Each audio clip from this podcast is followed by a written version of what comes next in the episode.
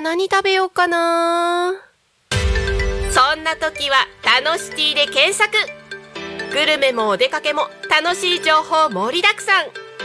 美味しいお店お気に入りのお店を見つけちゃおう。デジタルブックホームページにて配信中。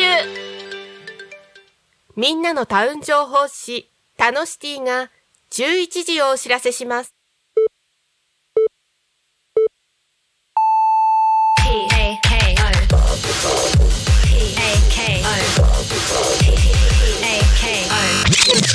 Alchemy FM.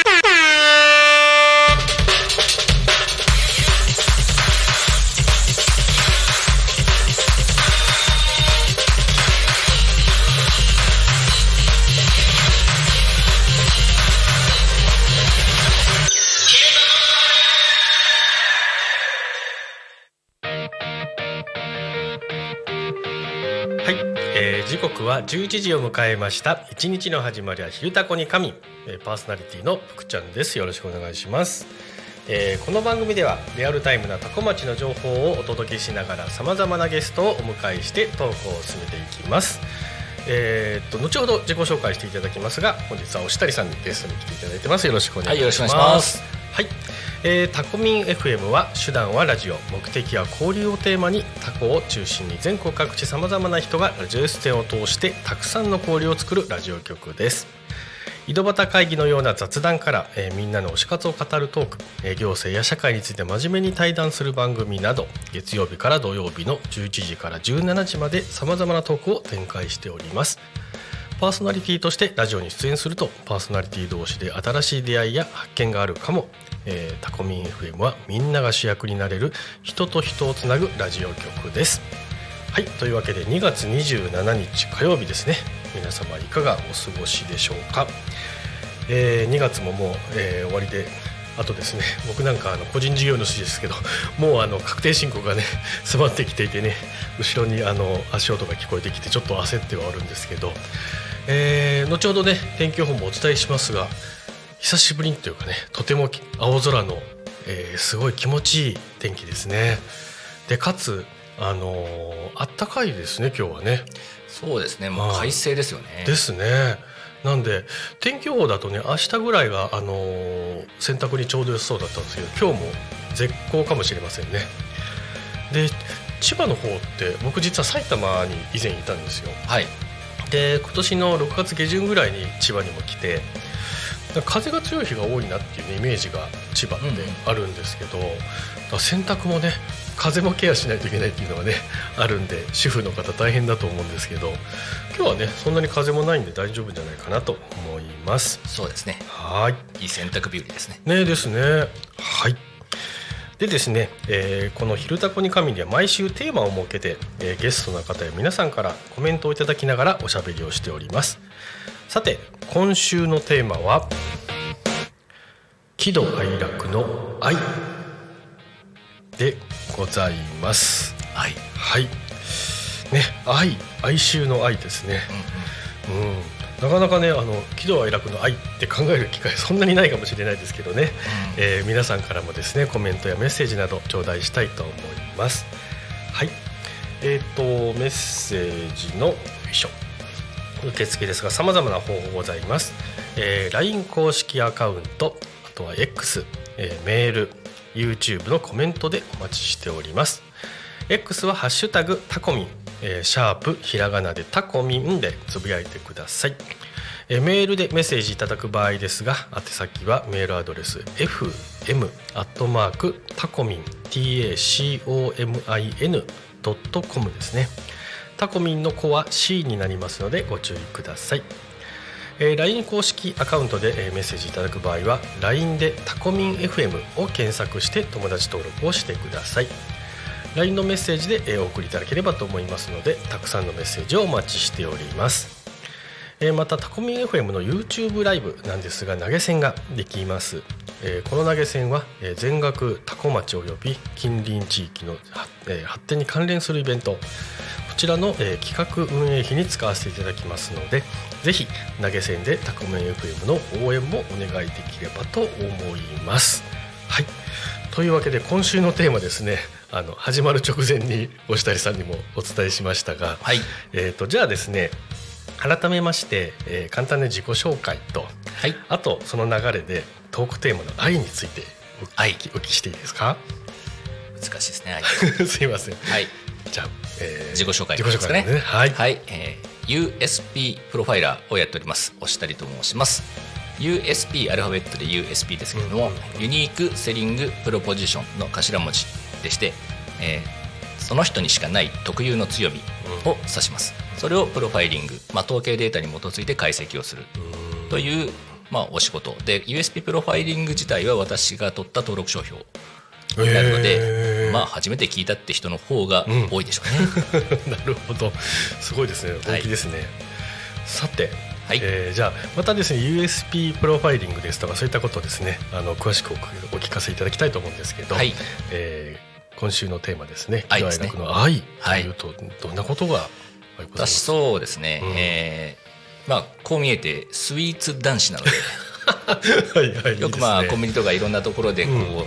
えーついついスイーツを買ってしまうんですけうども、ん。まあ、この時期あの寒いので肉まんとかあんまんとかうんうん。買うことあるんですけど、はい。えー特にまああんまんの方がスイーツ男子なので好きなので。えーまあえーコンビニとかに入って「おあんまんあるじゃん」と言って、あのレジに行って「あんまんください」って言ったら「あすいません今入れたとこなんで」って言われた時のあの おお悲しい寂しい。あの哀愁ですかね。ああなるほど。せっかく食べたかったのに的な。はいはいはい。あとは最後の1個のプリンを取られた時とかですね。おおなるほど。そういう時にまあちょっと哀愁を感じるというか。おおなるほどいやでもスイーツ好きだとコンビニのこのなんか季節ごとに移り変わり早いと思うんですけど、はい。楽しみですよねそしたらね。そうですね。あの季節限定のスイーツなんか、まあ、その都度例えばまあえーいちごとかメロンとかそういう季節の果物を使ったものなんかはおおその時期限定で出やすいのでうーん。そういうのもちょっと楽しみにしたりとか、はいはい。まあ、スイーツのためだったらあの車で片道5時間ぐらいまでだったらもう 行きます。スイーツ全般いけるんですか？基本的にはそうですね。和洋折衷なんでも。だしあとまあ今いちごの季節。そうですね。いちご美味しいですね。お好きですか？はい。ああちょうどねタコミンのあの局の近くでもね売ってたりするんですけど、はい、でえーっと隣の隣の、えーっと山武市ですかね、うんうん。もういちごが名産というかうんうん。だからもう街道沿いにいちごの店がもう軒並みあって。そうですよね。ね千葉はもう他の県からフルーツ王国って言われておますからね。おそうなんですね、はいじゃああの もう素晴らしいあの千葉に生まれたことのなんか喜びを。そうですね。フルーツを堪能するにはいいな。なるほどです。ありがとうございます。ねなかなかこの愛っていうねテーマ難しいですけどね、なんかあのちょっとしたね今みたいなあのちょっとププって笑えるぐらいのね愛だとね,、みんなまあそうですね。ともねシェアできて楽しいかなって思いますけどちょうどなんだっけな。僕お笑いをねが好きでよく、はいはい。あのお笑いの大喜利とかよく見るんですけど、うんうん。あのコンビニであのあんまんニーズあるんかいみたいなことをねあのピザマンとか最近ねチーズがたっぷりで人気だったりはい。なんかあのゴージャスな肉まんだったりしてうんうん。あんまんがどんどんあのなんですか存在感が薄くなってるんじゃないかみたいなことを言う人もいるんですがはい。楽しみにしてる方がちゃんといらっしゃると。そうですね。ただやっぱり絶対数は他のものに比べると少ない傾向にあるので、ああですかね。あんまりこういっぱい詰め詰めに入れてるってことはないので常に1個おー2個ぐらいのストックがある状態。ええいやなんかね寒い中あの糖分補給もできてとても 素晴らしいと思うんでけどね。ですすね、まあ、言ってるジムのトレーナーからは、あんまり控えましょうねって言われてるんですけど。なるほどです。ありがとうございます。あの普段はやっぱりスーツのことが多いんですか？えーとスーツでいるのは本当に外出た時でまあ本当きっちりとしたイベントとか、うんうんうんうん。そういう時は主にスーツですけど普段鑑定はフルオンラインでやってるのであはい。なのであのどっちかというとスーツを着ることはあんまりない。あそうですか、はい。へえやっぱりその時代をちゃんとあの先取りじゃないですけど波に乗ってというかやっぱりねオンラインにすれば世界中の人とねビジネスというかねそうですね。ね。本当にあのコロナになっていろいろと、まあプラスの部分とマイナスの部分がありましたけども、はい。本当にプラスの部分っていうところで言うと、うん。本当にオンラインにシフトできたっていう。ああそうなんですね。のはあの本当にむしろコロナ様々と言ってただ会社としてはダメージむちゃくちゃ受けたので、あそうですか、はい、会社全体としてはもうあのコロナのせいでにはなってしまうんですけど。うーんなるほどなるほど。あのーこの USP プロファイリングがえっ、とまあなんていうんですかね仕事のメインでいらっしゃる感じなんですか？私個人としてはメインになるんですけど会社はまあいろいろやってまして、はい。あのまあ、リサイクル業から、うんうん。えーブライダルに関わることまで。あ幅広いというか。いろいろとやってるんですけど、まあ、基本的にもうブライダル系に関してはコロナでも完全にストップしちゃったのうで大変でしょうね。で、まあ、えー古物リサイクルに関しても、うんうん。あの一時期その家から出ないっていう前提でうんお客様がもうそもそも店舗に来ないっていう現象が起きたんでこの2つはあの初年度コロナ初年度はものすごい大打撃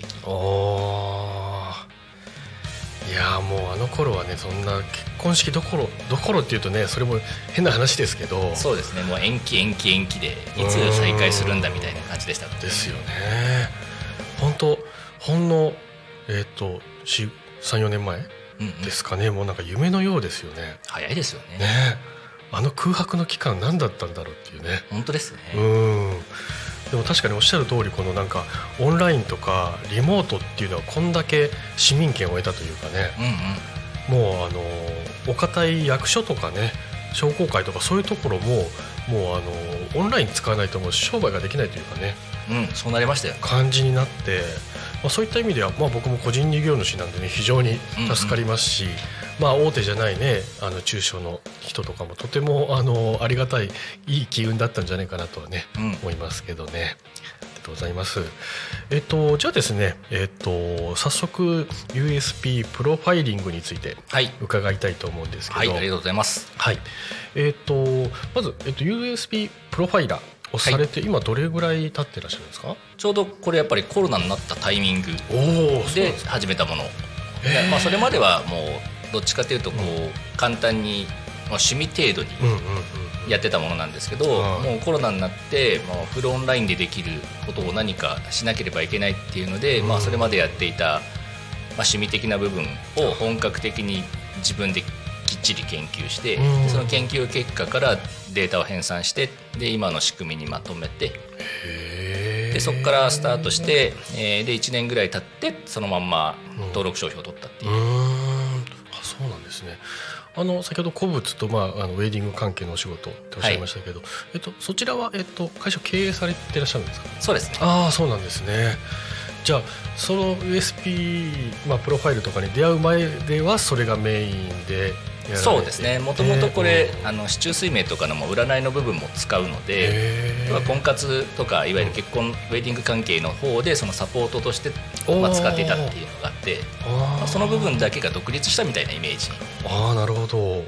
あのこの USB プロファイリングまあその、まあ、趣味とおっしゃいましたけど、まあ、勉強されてた、それはいつ頃からされてらっしゃるんですか？勉強を本格的にやったのはやっぱコロナになってからなんですよ。これまでは本当にあのお遊び程度にう。んなんとなくこうあこんな感じみたいにやってたものなので本当に人にこうできるようなレベルではなかったんですけどそれをもう本格的にやっぱ商品商材にするんだったらきっちりと自分なりの、まあ、ここまでできるんなら人を見てもいいだろうっていうレベルまで研究してで今に至ってるので本当にコロナになってから本格的にスタートしたみたいな感じです。はい。あのまあ USB 自体は結構まあ長くあるものなんですよね。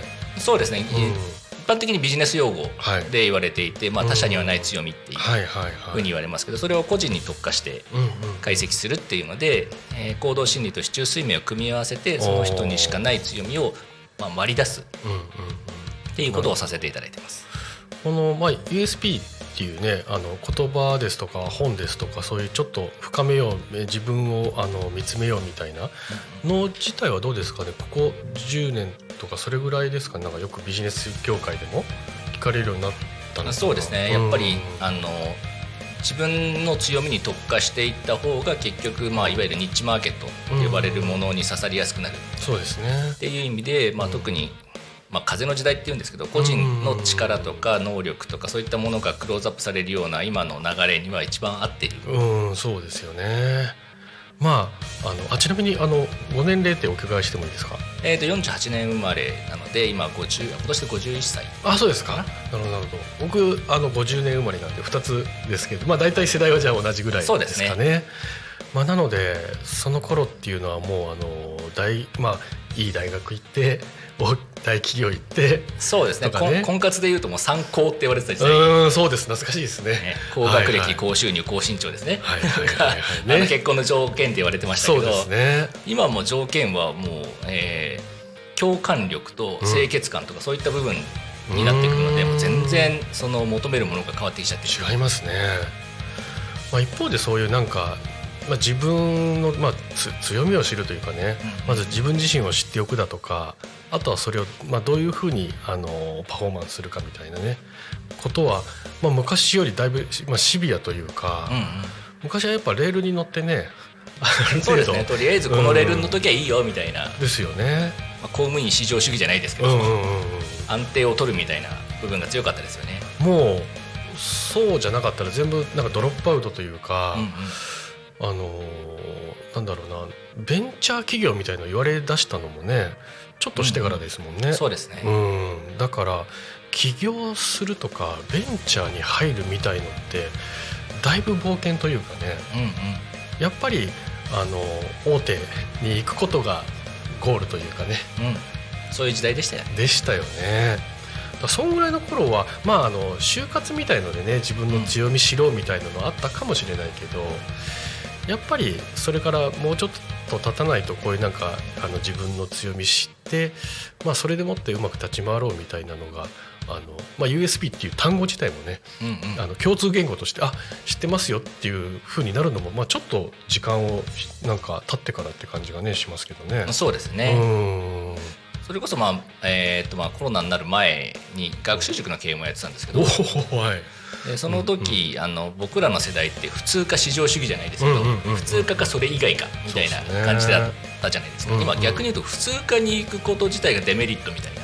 ああもう高校の段階である程度特化して、うんうんうん。特殊な、まあ、ニッチマーケットじゃないですけどそういう専門家に行った方が後々、まあ、潰しが効くというか専門性で就職ができるっていう。うんうん意味で言うともうどっちかというと普通科よりはそっちの自分に合ったものもう好きなものを学びに行くみたいなもう高校の段階で求められるようになってるので。なんかねまあ普通科って本当まあ無個性というかね、うんまああの昔ってやっぱりそういう総合的な何でもできるみたいなこととかあと潰しが効く汎用性みたいなものがねうんうん。最も重要視されたわけですけどだからまあ早い段階からねまあ高専とか行く人もいたりはしましたけどうん高専もまあ場所によってはちょっとあのレベルが高かったりしたりね。そうですね。あとまあ親の理解も必要だったまあそうですよね。でもやっぱり高校時代から何かにちょっと特化したとこに一回飛び込んでみてうんうん。フィットするもよし違和感を覚えてなんかあのシフトチェンジするもよしだと思うんですけど、うんうん。あんまり早い段階からそういうチャレンジすることをまあ親もなんだろうな自分が経験してないことですもんね。そうですね。ちょうど今入れ替わりの時期なので。はいはいはいはい。あと3 4 0年したらもう普通科はなくなっちゃう可能性がありますから。ねうーん。そうですよね。本当にだからそれこそまああの言ってみれば農業工業商業高校みたいなものってちょっとなんて言うんだろうな。我々の頃はあの普通科でいいとこ行けなかった人が行くみたいな感じではあったんですよね。はいはい。うん、でも逆に早いうちからそういうとこ行ってなんかあの向いてる向いてないみたいの分かっていい立ち回りできてる人もまあいるはいるわけですもんね。そうですね。うん。だからもしかしたらその USP に関してもねそれこそあの中高生とかうん。もまあ早めに知っているに越したことなかったりするわけですかね。そういう意味でのご相談多いんですよおおそうなんですね。あの子供が不登校気味だったり、うんあのまあ、親の言うこと聞かない学校の言うこと聞かないみたいな部分ではいはいご相談あったりした時に、うん子供の特性がそもそも今の教育のモデルに合ってないみたいなはい。部分がまあ鑑定で分かるので、うーんなるほど。まあ、要は言ってしまうとピカソに数学学ばせてるみたいな。ほうほうほうほうほうほう。せっかく絵のの才能あるのにうんなんで一生懸命数学やんなきゃいけないのみたいなはいはいはい。ことなんですけど、まあ、そういった部分がもう一応データとしてはまあ出るのでうーんなるほどなるほど。であればそっちの方の才能があるはずなので、うんそういったもので、えーまあ、お子さんが興味を示す方に時間を使った方がいいんじゃないですかっていうああなるほどあのこの USB プロファイリングにあの、まあ、興味を示してくる、まあ、あのお客まあ、お客さんというかクライアントさんはどういう方が多いんですか？8割やっぱ女性なんですよね。そうなんですね、はい。まあ、男性ってストレートにものを言われるっていうのが、まあ、プライドが許さないという方もいらっしゃるし言われるのが怖いっていう臆病な部分もあったりするんですけど女性の場合はもうシェアリングエコノミーっていうかもうシェアするのが当たり前のうん。社会で生きていらっしゃるまあ精神構造なので、はい。まあ、自分のこともシェアしたいシェアされたいしみたいな。うんうんいわゆる共感共有の世界で生きている。あおっしゃってましたね、うんうんうんので、あのそういった部分で話したいし話されたいし。うんのがあってやっぱ女性の方がこういうのは敷居が低くなるはあそうなんですね。傾向にあってもなんとなく来ましたっていう人もいれば本格的に病んでるのでご相談をって方もいらっしゃるし。へもうそこは幅広いです。男性は本当にある程度以上病んだ方っていうか悩んだ方が来るっていう傾向にそうなんですね。あるのでやっぱその差は面白いですね。あの、まあ、そういった女性が多くて女性の中でもなんかどんななんていうんですか、まあ、目目的といいますか課題みたいなの持っていらっしゃるんですか？やっぱり親子関係がまずベースおになっている方が多くて、まあ、これ結婚されている方前提ですね、そうじゃない方であればいわゆる恋人とかの関係性あとは、えー、と会社の人間関係。はこれがまあ大体まあ大きく3つ3大お悩み。い、えー家族恋人仕事。そうです。ね職場というか。うんうんうんうんそのご相談が基本的には多いへえなんか僕の先入観だとそれこそ起業するだとか、うんまあ、さっきお話があったその就活だとかね。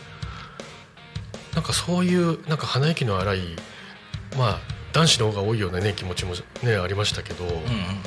あのーまあ、多分ちょっとタイプは違うと思うんですけど、まあ、ストレングスファインダーでね、はいはい、まあ、一時期本もバカ売れしてうんうん。まあ、未だに、あのーやる方もちょこちょこいると思うんですけど、はい。まああれ？ああいうものとはまあ全く種類は違うわけですかね。まあ似た要素というかまあ、うん。根幹的なものは同じかもしれないんですけど、はいはいはい。基本的に、えー僕のやってるのはヒアリングしないという特性があるのでヒアリングしない。であの、まあ、簡単な行動心理のテストをやってもらって、はい。で生年月日だけもらって、うんうん。あともう喋んなくていいんで勝手にこっちが当ててくんでっていう スタイルなので。えー、なんかもうあのまあ、先入観というかどんなものだろうっていうのが全部今バッコンバッコン置かれてるんですけど、はい、なるほど、まあ、主にだからそういう人間関係の、まあ、お悩み課題感を持っている、まあ、女性の方が多くいらしていると。そうですね。へえ、まあ、それでもなんていうんですかねああいう心理カウンセラーとかに聞くのと、こういう USP カウンセリングあの、まあ、プロファイリングなんかあのそういうクライアントさんも聞きやすい聞きにくいみたいなものもあとなんか覚悟というかねうんうん。もしかしたらなんか違うのかもしれないですけどねあの、まあ、これもなんか 勝手な先入観で言うとあのそれなりにちゃんとしたお値段でちゃんとしたあの覚悟を持って来ないといけないのかしらみたいなね気もしなくもないんですけどまあ、フラッと来ていただいてもいいですし、まあ、ヘビーなお悩みをお持ちになってもはい。問題ないですし、うん。もうどんな形で来ていただいてもそれなりの答えはお出ししますし、うんうん。基本あのリピート率を0%にしようという前提でややってるので、はいはい一応90分いただいてるんですけど、うん。90分でもほとんどの答えはもう完璧に全て出すのでこれで大丈夫でしょってとこまで持っていきたいっていう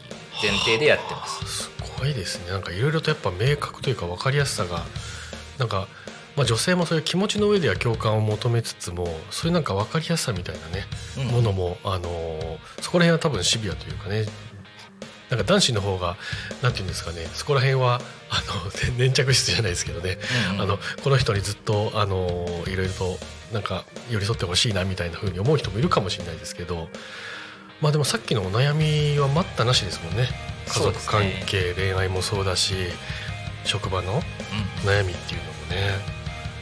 へえでそれがか ヒアリングなくそう今何で悩んでるのかから当てていくので、はこういうことで今悩んでるんでしょってその原因作ってるのがこういうことであなたのこういう考え方とかこういうの行動がうん。今のこの悩みにつながっちゃってるからみたいなことを勝手に私がバシバシ言ってくるので。はあすごいですね。でそれをまあだからある程度まあなんていうんですかねあの進め方の型みたいなのも終わりだとは思うんですけど、はい、そういう90分の中のタイムマネジメントもしながらうんうん、クライアントさんがすっきりして終わって ちょっと気持ちが晴れやかになられてるっていう。そうですね。ね。普通こういう、まあ、いわゆる占い系戦術系って呼ばれるものって、あの一人に対して値段をつけることが多いよね。うん。例えば2人見るんだったら2人分くださいとか。おはいはいはい。私の場合あの時間単位でお金をもらってるのでその時間内であれば何人だろうと見れるだけ見ますっていうへ前提なので、えはい。この USB プロファイリングの醍醐味が人間関係に対しての答え合わせみたいなとご自身のまあ人生の答え合わせみたいなはい。部分を両方同時にやるので、まあ、人間関係は見れるだけ見といた方がいいっていう。はあまあ当然ながら一人で見てもらうのと同行者同席者がいるとじゃまた全然違うんでしょうね展開というか。そうですね。うん。ただまああのデータだけいただければ生年月日だけいただければ関係性は見れるから あ鑑定される方はご本人だけでいいですけどへ親子で受けられる方とかうん。恋人で受けられる方とかたまにいらっしゃるすごいですね。でいやありがとうございます。なんかいろいろと 聞いてあのランプみたいなのがピカピカってあそんなもんなんだってね。いろんな気づきがあるんですけどあの実はですねあっという間に前半が今終わってまして、あら早いまたですねインフォメーションを挟んで後半でいろいろとはい。伺いたいと思います、それでは、えー、多古町の気象情報より交通情報をお届けしたいと思います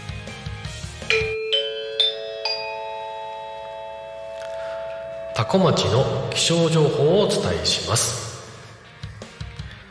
はい、えー2月27日火曜日、えー本日の天気は晴れですね。ザ晴れでございます、えー最高気温は10度、えー最最低気温は3度でございます、えー降水確率0%で午前、えー午前が0%午後10%ですね。はい。えー日差しが強く強風と花粉に注意ということで僕もね花粉症なんで目薬さしてきたんですけど、えー今日は晴れて日差しが届きます。北風が強く気温の数字より寒く感じられそうです。洗濯物の外干しは飛ばされないように固定を、えー花粉の飛散が心配です。ということでございます。でさっきあの冒頭に洗濯の話もしましたけどね風のケアは必要ということですので皆様よろしくお願いいたします。続きまして。多古町の交通情報をお伝えします。はい、えー11時20分現在の交通情報ですが、えー事故はございません、えー通行止め規制なども特にございません、えー続きまして、えー渋滞ですがそれも、えー多古町周辺では特にございません。ということでよいしょ。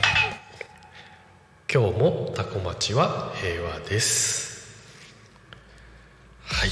というわけでねあのー晴れやかな天気。もう風だけですね本当に。風のケアだけ皆様お願いしたいと思います、えー続いてですが、えー多古町、えー多古町周辺の、えーイベントについて、えー何件かご紹,、えーご紹介したいと思います。えーっとですね。みんなどうしている？子供がいる。家庭の防災。災害への備え。というですね。そういった学びの場がございます、えー3月13日ですね。はい、えー子供がいる。家庭向けの、えー防災教室ということで、えー3月13日水曜日、え10時半からですね。えー場所は子育てサロン和空間わたこ鳥、えー2階のレンタルスペースということでございます、はい。えー参加費は200円ということですね、えー申し込みはぷくぷくさんにお願いいたします。はいということですね。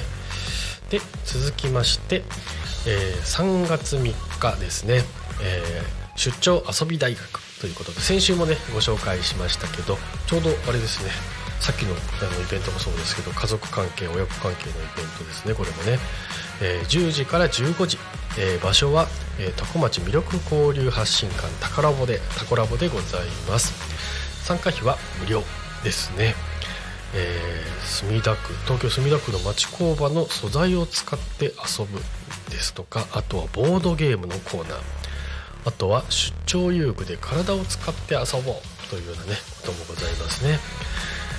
えーとこちらが、えー主催は、えーチプチププレイパーク遊び大学さんですね、えーお問い合わせは、えー電話番号ですね。0479858066えー、0479858066、えー8066ですね。こちらの方までよろしくお願いいたします。はい。というわけで、えー後半も、えースタートしたいと思うんですけど。はい。はい。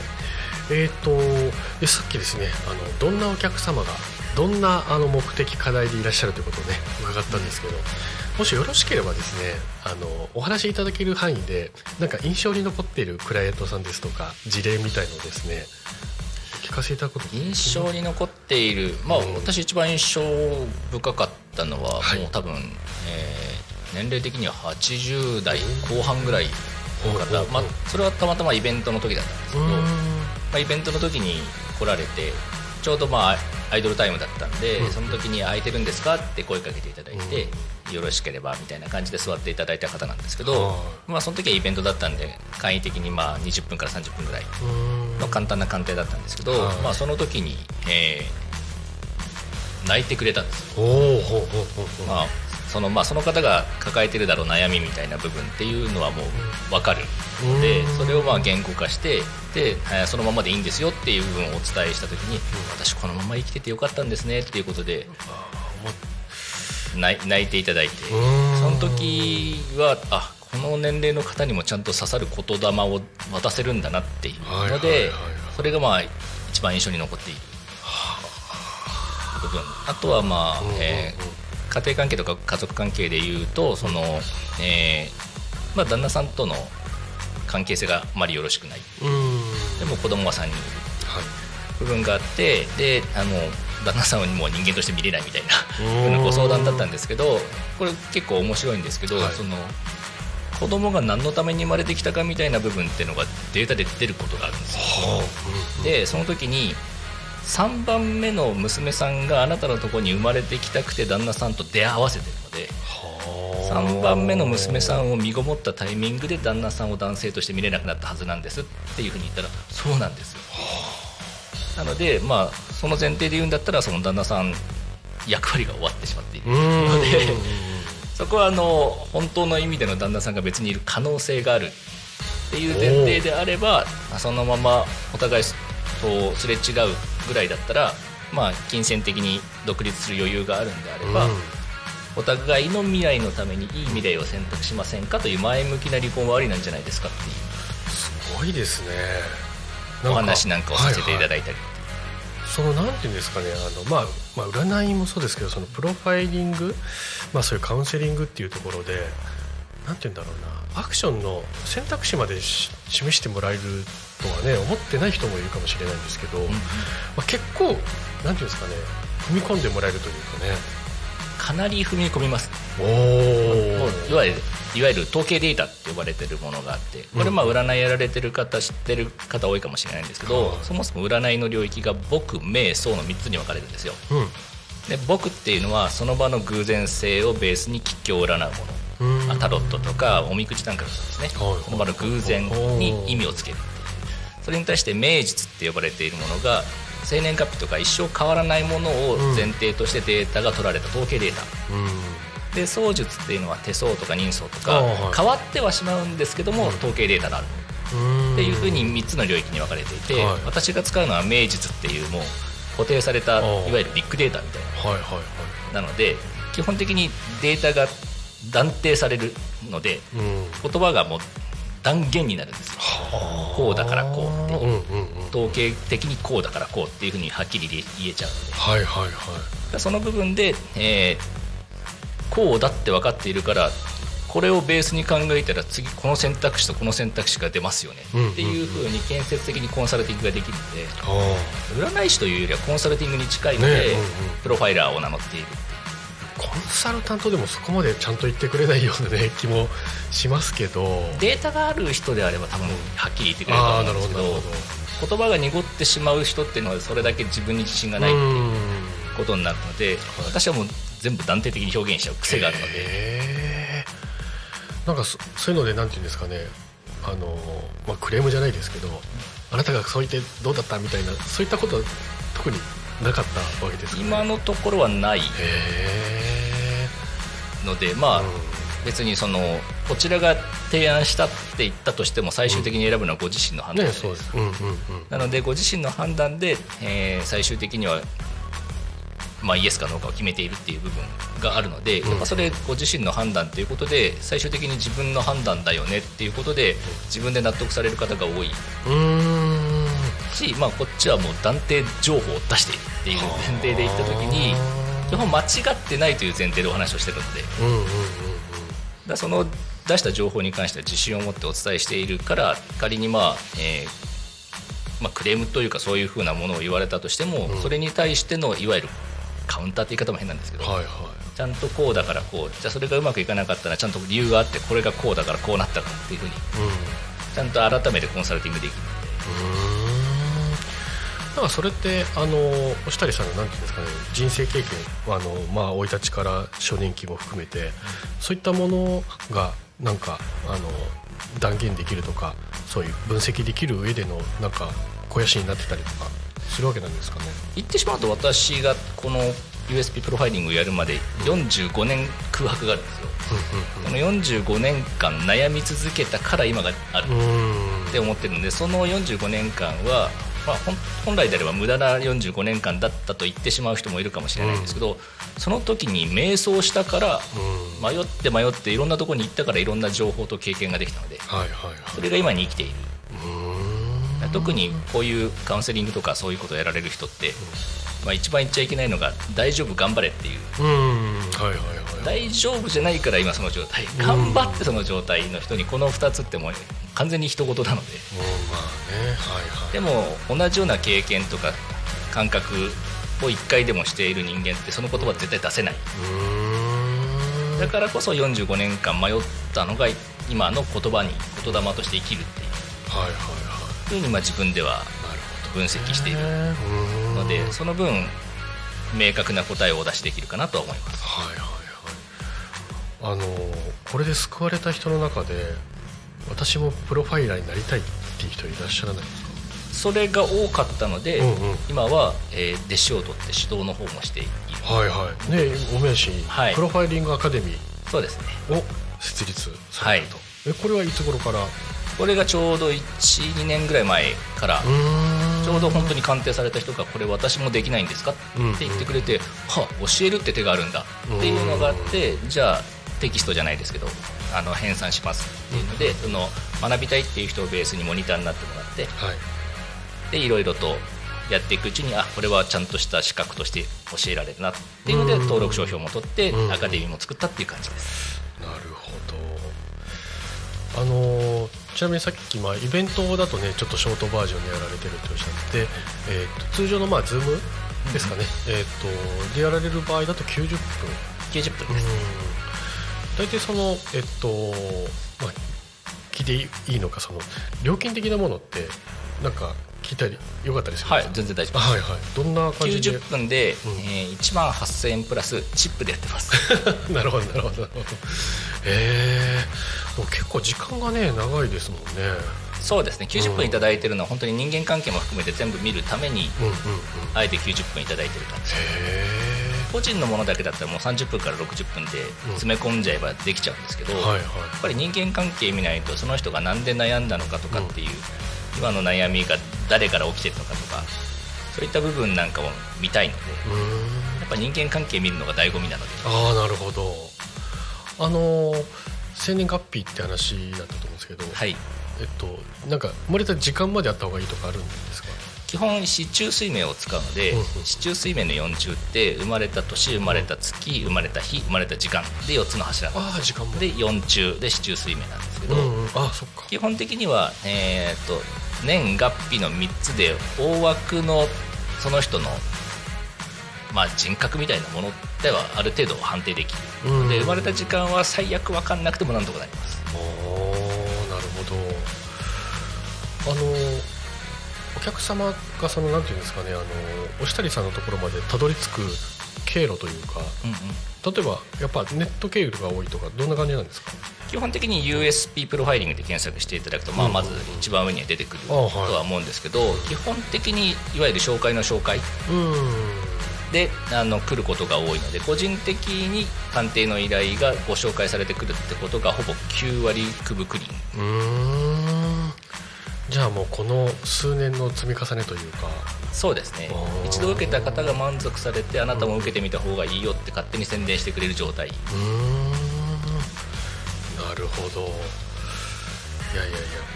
であれですよねその、まあ、最初の頃はなんていうんですかね、まあ、鑑定鑑定って言っちゃあれか。プロファイリングする人数もまあスタート時は当然少なかったわけで。はい。それがどんどんデデータベースというかどんどん蓄積されてきてるわけですよね。そうですねやっぱそのなんか深み厚みみたいなものも変わってきてるものなんですかね。やっぱ1年前の自分と、うんうん。えー今の自分でいうと確実にその統計データが自分の中で蓄積されているのでうんへその分言葉の厚みと鑑定の厚みは出てます。えなるほど。あの今後のなんていうんですかね、まあ、展望、まあ、野望っていうとあれか。展望みたいなもはい。のなんかこんなチャレンジみたいなそういったものってございますか？一応まあお弟子さんを100人まで増やしたいんですよ、んうんこれでまあ各都道府県に2人という前提。おおはでその人たちをまず、えーベースに育てて、い、うん。まあ例えば心療内科とかそういったところに行く前に、うんうんえーまずプロファイラーを経由してもらいたいなっていうのがあって、まあ、大抵のものにはあのその理由付けができる部分があるので、本当の意味で病んでない人がそういったところに行ってしまうと、えー病んだ人にされてしまうので。うーん怖いですね。なのでその病む前の状態でああなたの悩みは実はそこの病気の部分からではなくこういったいわゆる考え方特性から来ているものなのでそこをこういうふうに考えるだけで解消するよね。うんうんうんうん。それでもできなかったら初めて高度医療のお世話になろうかって。いうへえなるほど。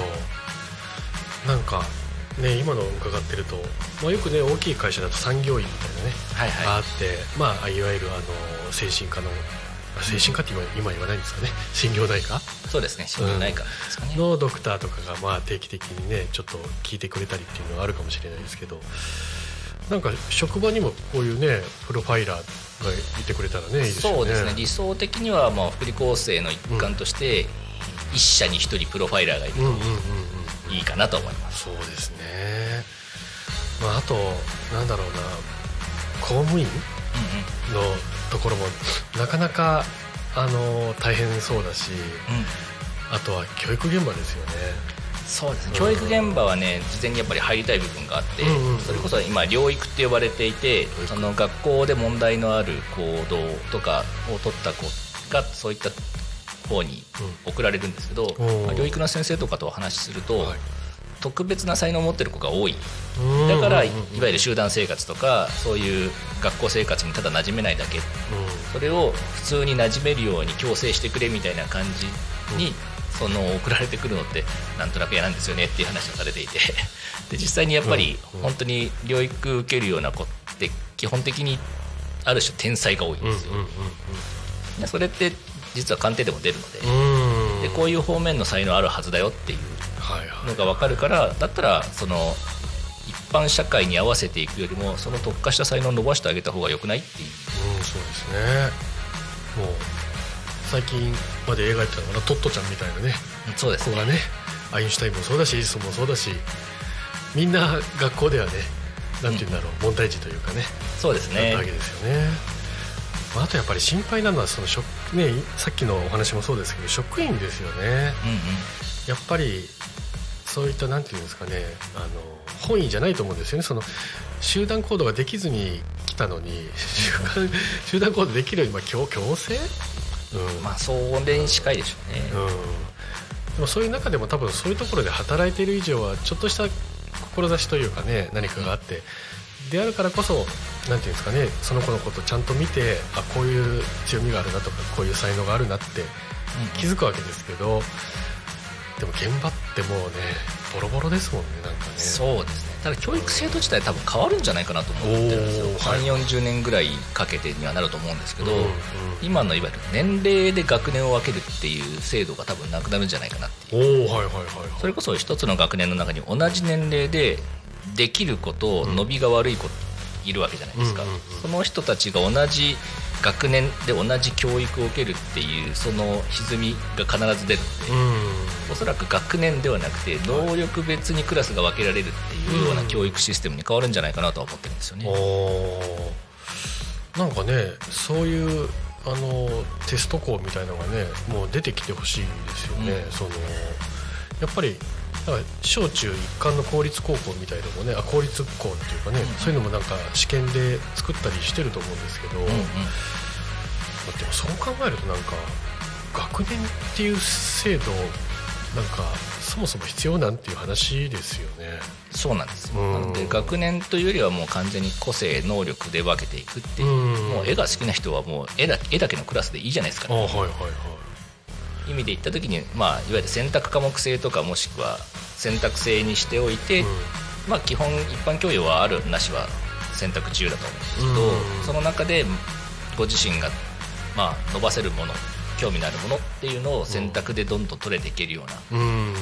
感じになると、はいおそらく子どもの成長が早くなるのでなるほど。ね、まあ、そういう中での入り口だとか間出口みたいなところでこういうあのプロファイラーがねいてくれればいいですけどね。そういううお手伝いができるといいなと。ーん。いやぜひともねってことを考えるともうなんかそこここに活躍の場がありますね。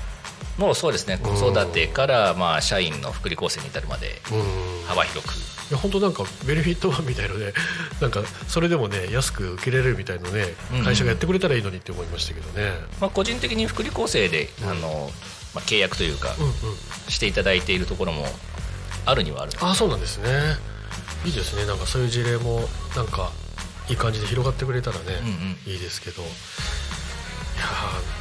ーなんかでもあれですよね。田舎の学校ってやっぱ数が少ないからうんうんもうしょうがないから456年一緒みたいなね、はいこともあるわけありますよねですけど、よくね。まあでもそうなったところでねあのその良さとかね、うんうん。さっきおっしゃったようなできる子は前に進めるみたいなことをちょうど先生がリードしてあげないことにはねうん。うまく機能しないとは思うんですけどそれこそだから先生自体もやっぱこういうプロファイリングを受けて自分が体感というかねしてみてもらいたいもんですけどね。そうですね。うん。まず、まあ、先生今一番やみますからね。ねえ大変ですよね。もう物理的に時間をね溶かしてるというかね。まあ、そういう中でもなんかあのステークホルダーというかもう関係者がどんどんどんどん増えてきてるというかね、うんうん。そういう中で昔なんかはね教師先生っていうのはまあ憧れの職業だったわけですけど、はい。その立場がねあの大学入る時とかねうんうん。大学生にとって憧れの職業じゃなければねそうですたどり着かないですよねそうですよね。こにだからうんなんかそういうモデル校みたいなものがね出てくれたらとてもいいと思いますけど、まああの人生100年時代ですから。そうですね。3 4 0年でもまだ生きてますからね我々ね。そうですね。寿命がまあもう完全に伸びましたからね。はいはいはい。いやでもさっきのね82歳でしたね。80歳超えのね、はい。方にもちゃんと響くというかね。うん。でもなんかそういうイベントのところでフラッと相談というかねチャレンジされてちゃんと素直になんか受け取れるそういう高齢の方っていうのも素敵だなって思いますけどね。本当に、ほんね、20以上年が離れている方にこう何か言うのもおこがましいなと思いながらうん。鑑定はしたんですけど、はいはいはい。まあ、言葉が届いた時の感動っていうのは大きいですね。うーんなるほど。まあそういうのもねなんていうんですかね、まあ、あのオンラインとかとはまた違ったねうんうん。イベントだからあのなんだろうなっていうので、まあ、ちょっと敷居が低いというかねそういう場もあったわけですよね。えところで、えっと、そういったなんていうんですかねイベントですとかなんかそういったあの今後のご予定とかっていうのももし伺えたらと思うんですけど。はい、ありがとうございます。まあ、それこそ今言ったようにやっぱりリアルで会うっていうことのまあ重要性みたいなものがそういったイベントにちょくちょく出るおかげで分かってきたので、うん。今までフルオンラインでやってたんですけど、はいはい。じゃあ極力今年はリアルで会えるタイミングを増やしていこうっていうことで、うん。えー USP プロファイラーはバーにいるって企画をああバーにいる？え？バーですね。おー。USP プロファイラーはバーにいるという企画を今やってまして。えー毎月第、あ最終土曜日に、えーお昼1時から、えー21時ぐらいまで。うん銀座、まあ、築地ですね。築地にあります、えー19番ホール。歌だけ19番ホールっていうバーで出没するんですけど、へえ7時間飲み放題付きで、うん。鑑定はキャッシュオンっていうただ飲んで帰るだけでもいいし、受けたいんだったらキャッシュオンで受けてもいただいてもいいしっていうのをやっていてそれこそ、えー USP プロファイラーは〇〇にいるっていうその〇〇の部分、うちでやってくれまませんかってご依頼あればあいいですね。ネイルサロンにいるでもいいですし、はいはいはい。ゴルフ場にいるでもいいですし、もうそれはもう選んでいただければどこにでも行かせていただくので、最終土曜ってことは2月からはもうやられたんですか？えー、と2月は試しで一旦やって、うん。えー3月次回は3月30ですね。あはいはいはい。でもう予定してます。なるほど。毎月最終土曜の、えー1時から21時、21時。はい、に築地の築地です。ババーですね。ーなるほどなるほど。それなんかあれですか？あのググったりしたら情報が出てきたり、えーっとまだ今イベントページはできていないですけどはいはい。えー近いうちに Facebook でイベントページができると思います。うーんなるほどなるほど。まあ、あれはフェイスブックページはねまたあのググったら出たりもねしますそうですね。はいはいはい。なるほど、えっと、ちなみにこのプロファイリングアカデミーのホはい。ームページっていうのも終わりなんですか、えーっと USP プロファイリングのご依頼のためのランディングページがありますけど基本的にやっぱ受けた方がそのまま、えーアカデミーに入る傾向にあるのでアカデミーそのもので、えーページはまだやってないああです。なるほどなるほど。そっかそっか。じゃあその USP プロファイリングのホームページにもさっきのあのまるにいるの情報は載ったりするわけですか？そこはもう鑑定依頼の入り口でしかないのでどっちかというと、あの私の Facebook とか、うん。えー、Twitter 今 X ですね。うんうんうんななどに情報の共有はしていこうかなとうんなるほど。思ってますので。じゃあそのホームページに、えっと、押谷さんの X の情報が載ってたりはそうですね。します？X の情報あ X の情報まだ載ってなかった。あ更新してきます。あぜひぜひ、はい。でなので、えっと USP プロファイリングではい。検索していただければたどり着くとそうですね。いう感じですかね。であとはあの、まあ、YouTube の今回の放送のねあのもしよかったらコメントとかでもねあのたどり着くなんか入り口とかねはい。もしいただけたらとても嬉しいなとときますはい、よろしくお願いいたします。はい、というわけでもうですねあっという間に1時間が早いですね。終わろうとしていますね。ちなみに、えっと、多古町はいらしたことはあるんですかタコはですね 通過することはあるんですけど止まったのは多分今回が初めてかあそうですか。もしれないえ通過してどこら辺に行かれる感じですえっともうこの辺りゴルフ場うんうん。よく来るのであはいはい。ゴルフ場に行くための通過っていう部分であの通ることはありますけど、まあタコ町なんで、ん。タコ米をたまにねうん。買って帰るっていう。あそうですか。あちょうどこのねえーたまこさんっていうこの,、これですね、はい、このキャラクターができたんですけどね、うんうんうん。やっぱりタコといえばタコ米そうですね。ブランド米ですもんはいはいはい。あの実は僕ちゃんと 食べたことは1回ぐらいしかないから。なんかなんか違います？お味というか。わかんない。まあ農家農家さんによって皆さんこだわりを持って作られていらっしゃるのであーやっぱお米は農家から直で買うっていうあそう。のが一番ベスト、えそんなルートがあるんですか？まあそうですね。あいいですねやっぱりなんか僕実はあの いろんなことやってる。もう番組で終わりの方に自己紹介ですけどはい。あのちょうどコロナに入った時に僕はあの鶏の養鶏家を始めたんですよ。はいはいはい。あのいわゆるなんていうんですかね一次産業最強じゃねえかって思ってうんうんそれであの標高700メートルぐらいの高地であの鶏小屋を建ててはい。あの地鶏を育てていたんですけど、はいはい、であのそういう産直とかにもねうんうん。出したりしてたんですけど、まあ、やっぱりでも直接買ってくれる方にいいものはね 直接渡したいので、うんうんうん。だからなんて言うんだろうな。やっぱ顔が見えない方へね納品するものはもちろんいいものなんだけどよりいいものはやっぱり直接ねうんうん。渡したりするのでさっきおっしゃった直で買うっていうのはねとてもいいんじゃないかと思いますけどね。生産者の顔が見えるってそうそうそうそう。だし生産者もやっぱお客さんの顔が見えて、うんうん。ああまた来年も買ってくれるかなって思いながらこのね育ててもらうっていうのはとてもなんかそういうなんて言うんだろうな。デジタルでできる部分はい、とアナログでつながる部分っていう使い分けみたいなのがねうんうん。まさに今の立ち回りだと思うんですけどね。確かにそうですね。うん。うん。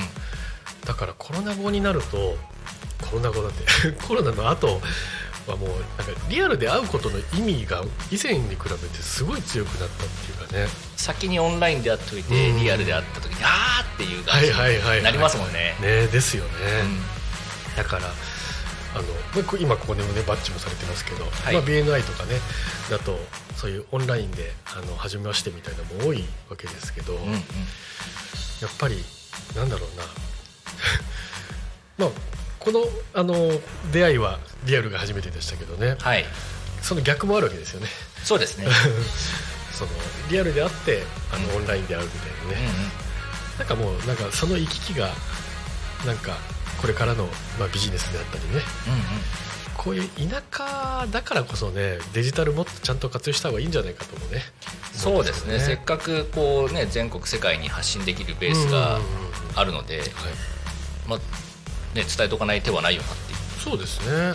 そうそうそうそう。だしまあそういったあの、まあ、カウンセリングプロファイリングっていうことに関してはあの、まあ、オンラインで当然できるわけですけど、あとはね田舎の人にそういうなんて言うんだろうなあの環境を整えるサポーターみたいなね。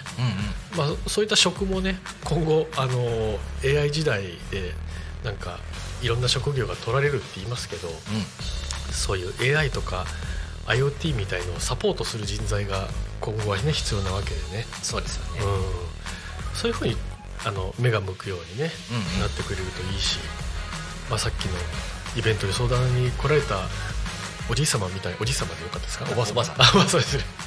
みたいにねなんかあのあこんなものあるんだっていうアンテナ張りつつねうん。なんか試したり、まあ、ちょっと眺めてみたりっていうようなこともねぜひともこういう多古町あとはまあ千葉のねちょっとのどかな、えー町の皆さんもねやっていただけたらいいんじゃないかなとは思いますね、はい。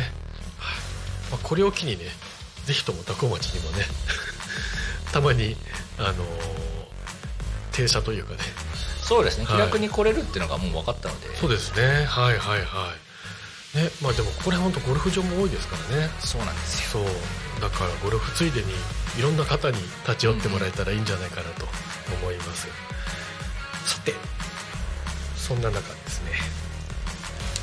あはい。おっちおっちおっち。あえー、と今日ですね、えーこの後もいろんな番組ございます、えー12時からプチ山としぐさお稽古、えーあと12時半からタコ足ラジオ陽気に行こう、えー2時からは全部見せます。かっこいい大人の挑戦。えー16時からは「ゆうたこに神」がございます。こちら乱入が大歓迎ということです。そしてですねイベントまたございますので、えー、と4月の、え28日にタコミンフェスがございます。でこちら出店者も募集してます。まだ枠は若干ありますのでぜひともお申し込みください、えーカレースタンプラリーというのもねあるということでねぜひともタコ町にこんないっぱいカレー屋があるということですごいですね。ということではいぜひともお越しいただきたいと思います。